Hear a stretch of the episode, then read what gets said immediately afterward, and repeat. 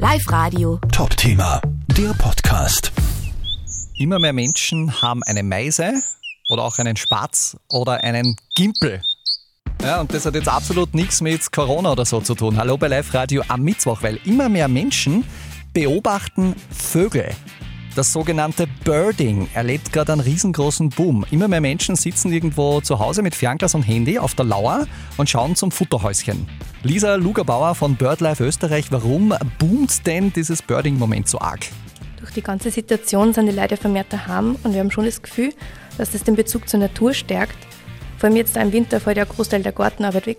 Und das ist natürlich auch schön, wenn man dann die Vögel an der Futterstelle beobachten kann. Es macht ja auch ganz viel Spaß. Lisa, du hast auch gemeint, der Spaß wird größer mit Apps am Handy. Es gibt ein paar Gratis-Apps zur Vogelbestimmung, zum Beispiel die Merlin Bird ID App oder auch BirdNet. Bei der letztgenannten kann man zum Beispiel Vogelstimmen aufnehmen und die werden dann automatisch bestimmt. Was man aber wirklich braucht, ist ein klassisches Bestimmungsbuch, wie zum Beispiel Vögel Österreichs vom Leander Kiel, erschienen im Kosmos Verlag. Da gibt es dann auch eine gratis Vogelbestimmungs-App dazu.